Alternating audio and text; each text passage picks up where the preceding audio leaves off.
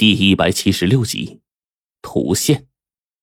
浑身包裹在雾气之中，左手一把锋利的长刀，右手正提着几颗已经挖出来的拳头大小的心脏。那玩意儿正是哲那罗。我愤恨的盯着对面的东西，在他手中的几颗心脏上染着黑血，血液早已经凝固了。那几颗冰冷的脏器与面前我看到的这些捂着心口、表情痛苦的人一样，直戳我的心呐！控制金钱剑猛一发力，哲那罗心口被法器贯穿，整个人跪在地上，不断的抽搐着。我一个箭步冲了上去，这次非要刨开那层层雾气，将里面的哲那罗给扯出来，彻彻底底、清清白白的看个清楚。但是似乎啊。轮不到我动手，那哲那罗惨嚎了一声，丢掉手中的长刀和心脏，整个身躯在地上化作了一团恶心的脓液，从此消失的无影无踪了。一旁几个失去心脏的人哭泣的指着那些滚落在地的心脏，我知道，这些就是属于他的东西，凑不完整肢体的阴魂，注定只能做孤魂野鬼。我按照他们的指点，把心脏回归原位，这里的事情啊，就这么平息了。我跟白程程从停尸房里出来，黄队在外面探查，但是他什么都没有发现。我对他说：“刚刚里面有一个抛心的哲那罗被我给干掉了，咱们连夜啊赶去华阳古镇，这些哲那罗每天搜集人心，应该会集中在那个位置。”黄队点了点头。这次咱们办事神速一些。白程程已经从陈长长那里开过来一部灵车，这玩意儿啊虽然不吉利，但是也顾不上许多了。白程程直接开上车，黄队呢跟我坐在副驾驶。我不由得一愣：“哎，程程，你啥时候会开车了？”白程程把脸别过去，不满的哼了一声：“哼，我一直都会，那都要告诉你啊。”此刻夜晚的时间还不到两点。白程程开上灵车，我们速度极快的前往华阳古镇。大概一个半小时的车程，我们便来到了位于市郊的这座旅游古镇。这是一条明清时保存比较完整的街巷，青石板铺成的路面，两边全都是古建筑。远远的看上去，灯光映衬在这青瓦的苔藓上，显得很是古朴。在这古镇晚上，异常的冷清，一股股的雾气环绕着整个街区，总是给人一种阴森森的感觉。这整个景区的入口连个鬼影都没有，难道连看门的大爷都不见了？黄队干脆大摇大摆的便进了镇子。我打开罗盘，直接上阵，三巡两巡，便在这古镇当中找到了一处十分阴森的地方。这个应该就是镇子靠西的位置了。白程程跟黄队紧跟在我后头，不动声色的便往这镇子里钻。因为这会儿啊是凌晨半夜，镇子里面没人倒是一个很正常的事情。可是前方的巷道不远处蹲坐着一个白衣女人的身影，这事儿啊很显然就不正常。立夏的夜晚潮湿清冷，尤其是到了半夜。可是那边巷道处的女人背对着我们，只穿了一身白色的轻纱，隐约可见肉皮的颜色。再加上这古镇里阴森森的，黄队对我使了一个眼色，示意我呀上去会会这女人。但是白程程却狠狠的掐了我胳膊一下，也递过来一个眼神，那意思就是说：“有种你过去试试。”我终究啊有这贼心没这贼胆啊！把黄队一推，指了指前面说：“老狗，哎，你这个没婆娘的，这种便宜还是你占比较好。”黄队一见这事儿也推脱不了，就看了看白程程，瞪着他的眼神，最后呢，轻移脚步朝这个巷道处的女人走了过去。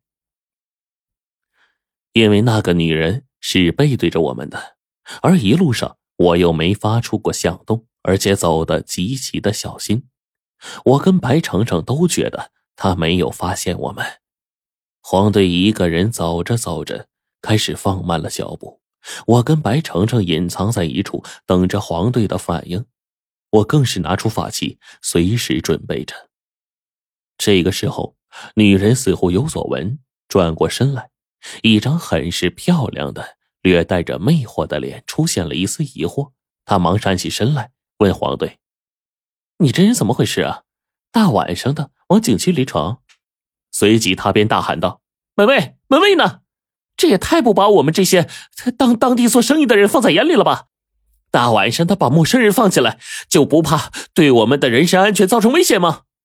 因为这里啊，距离门卫室也不远。女人的吆喝声也是极大的，显然是想让人知道，害怕黄队是一个不法之徒。这一回，黄队呢摊手表示无辜，说道：“一门卫呀，没人呀，大姐，你说我这跑个长途容易吗？好不容易从东北过来的，卸了个车，连个住处都找不到。看你们这边是景区，还有个镇子，就本来以为晚上。”景景区都有房的吧，是吧？可黑漆漆的，这不我我这不进来找找吗？你你这你还让我睡睡哪嘎达呀？黄队张口的时候，熟练的飙出了一口东北话，听得我以为他就是个东北人。被他这段话一说呀，这女人呢才半信半疑的放下了戒心，因为我们这边离得稍远，看不太清，但是啊，也可以看见这个女人穿的极少。女人对黄队说：“嗨，这会儿都凌晨三点半了，你来找地方住啊？幸亏遇上了我，大哥，要不玩会儿呗？”女人说着话，对黄队抛了个媚眼儿。黄队呀，果然表现的很老道，他下意识的摆了摆手说：“咦咦妈，干啥干啥呀？啊，大老爷们不吃你这套啊！你你你说你这大半夜的一个人窝在这这犄角旮旯的，这谁看谁不发怵啊？你你这还来还来勾勾我呢你？”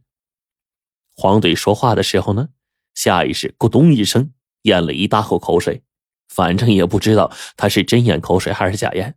这女人这个时候一笑：“你连这都不懂吗？”他说着就指了指啊刚才蹲下的地方，见到地面不远处有一个墙洞，里面缠了很多的电线。女人就抱怨说：“我做个生意容易吗？没电了还得自己修。”哎，妹妹妹子。要不我我我帮你吧，黄队坏笑着呀，都蹲下去了，还真动手了，三两下呢就修好了，搂着女人的腰，一步三摇的就往远处去走。白程程啊，看着黄队的背影，然后对着我说：“男人没一个好东西，那那你爷你爸，你找死啊！”他说完就来扯我耳朵，一直等黄队他们走远了，消失在一间现代仿古的宅院里。我们呢，才跟了过去。罗盘的指针到了这里，开始剧烈的旋转起来。我开始用脚呢豁开地面，只见花坛里的黄土下面尽都是白色的生石灰。狗日的，这分明是防止阴气泄露、将阴气封存在这宅院下面的特征啊！我当即叮嘱白程程不要乱动，悄悄的翻墙，在院子里查看着，是否院子里啊。藏有上回类似于鼠葵、狗葵的东西，但是呢，这个院子里似乎并没有这些。我就小心的跳过了院墙，里面二楼的一间房的灯啊还亮着呢。我甚至能听见黄队和那个女人嘻嘻哈哈的声音。我将一张破地符打入地底，果然，地面上被我刨开的地方，竟然开始有剧烈的阴气开始涌动着。我忙招呼白程程进来，跟我挨个房间寻找通道，寻找通道下面的通道。悄无声息的，忽然一道刀影出现在我的身后。我刚反应过来，那刀已经直奔我的面门而来。多亏身后的白程程拿着桃木剑，上面刺了一张符，将隐在空中的哲那罗给挑了出来。我当即一张符咒塞进他嘴里，被白程程随即一剑放倒在地上。那条哲那罗出现的无声无息，死的也是无声无息的。等此刻呀，我们转过身来，背后已经有十四五团的雾气从地面上钻出来，竟然全都是哲那罗！你个混蛋，不带你这么玩的！楼上忽然传来女人尖锐的叫声，我以为黄队憋了这么多年已经急不可耐了，在准备什么恶心手段呢？忽然，自二楼的门窗里，那女人的身影啊，直接被他从上面扔下来了，摔得额头出血。黄队这家伙从楼道上赶紧爬下来，穿好衣服，抹了一下一嘴的唇印可是呢，丝毫没有一点的怜香惜玉。此刻，女人的心口处被他用一张定身符给定住了。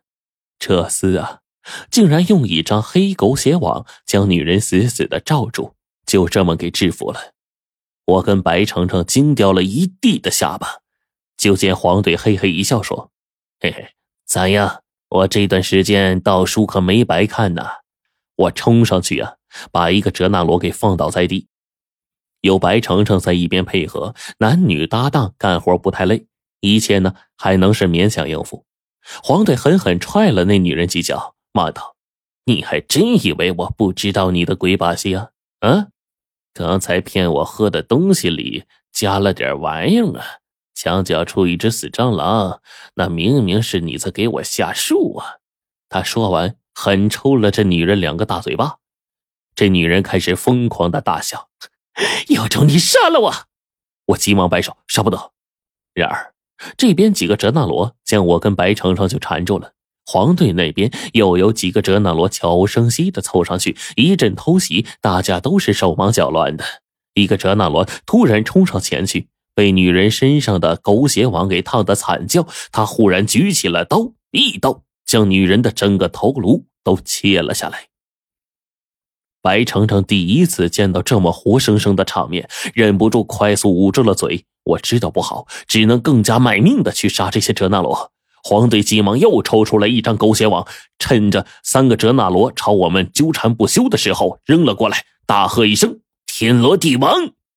三只哲那罗竟然被他给逮了个正着。我这边压力大减，黄队就大叫：“我跟程程顶着，你别放跑那个女人！”我看着。倒在地上的无头女尸，飞快在整个房间里找。很快，在一个仿古的这个立柜里面呢，就找到了一个墙洞，顺着就往下面钻。我一直往下去了六七米，果不其然，一个类似于上回村子一般的地下空间就出现在面前了。在不远处，我竟然又看见了一个类似于祭图一样的东西。上面正躺着一个女人，她似乎正在完成重生。脑子里忽然出现了很多的信息，那些都是冰骷髅临死前叫我死记硬背下来的笔记，其中就有这祭图的开解办法。我忽然恍然大悟啊！咬破中指，在这祭图附近开始奋笔疾书了起来。